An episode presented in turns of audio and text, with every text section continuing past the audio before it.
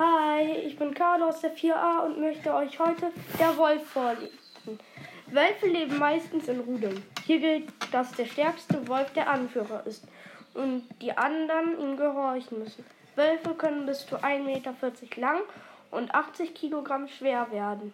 Im Rudel verständigen sie sich über Laute, unterschiedliches Geheul und Körpersprache, gefletschte Zähne, Schwanzstellung.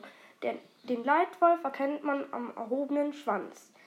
Wenn im Rudel junge Wölfe auf die Welt kommen, kümmern sich alle erwachsenen Tiere um den Nachwuchs. Die jungen Wölfe bekommen eine gute Ausbildung. Kämpfen, Täuschen, Krafttraining und Verständigung im Rudel.